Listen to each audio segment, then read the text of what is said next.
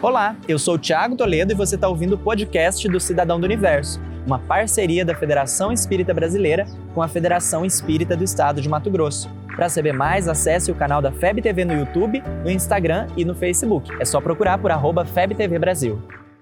Imagina o universo. Imagina então essa casa que você está habitando. Eu não estou falando de uma de tijolo, não. Estou falando de uma menorzinha. Eu estou falando do seu corpo. Vamos conversar sobre isso?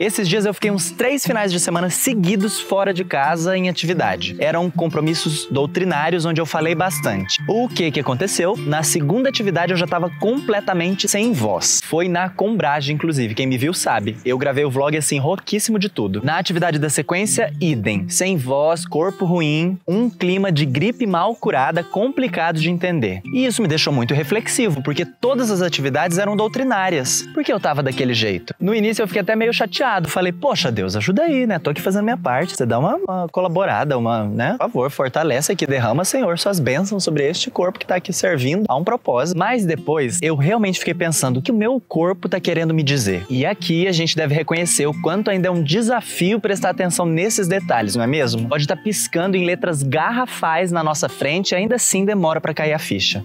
Mas todos esses são sinais muito importantes. O nosso corpo realmente fala.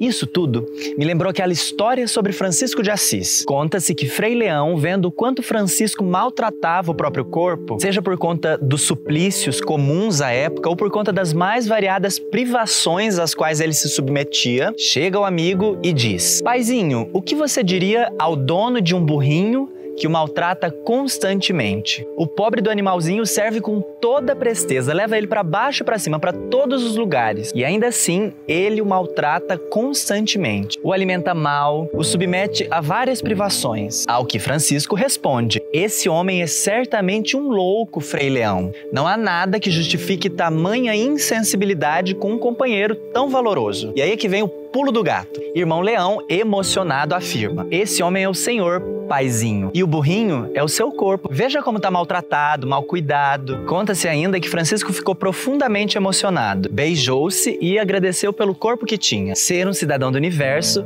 é amar o nosso burrinho, esse presente que Deus nos deu em todas as circunstâncias da vida e de todas as formas possíveis. Não é fácil, eu sei, mas vale a pena o esforço. Faz sentido para você? Como você tem cuidado do seu burrinho? Às vezes você também dá uma vacilada assim como eu dei? Você ouviu o podcast do Cidadão do Universo. Siga a gente nas redes sociais, arroba FebTV Brasil e até o próximo programa.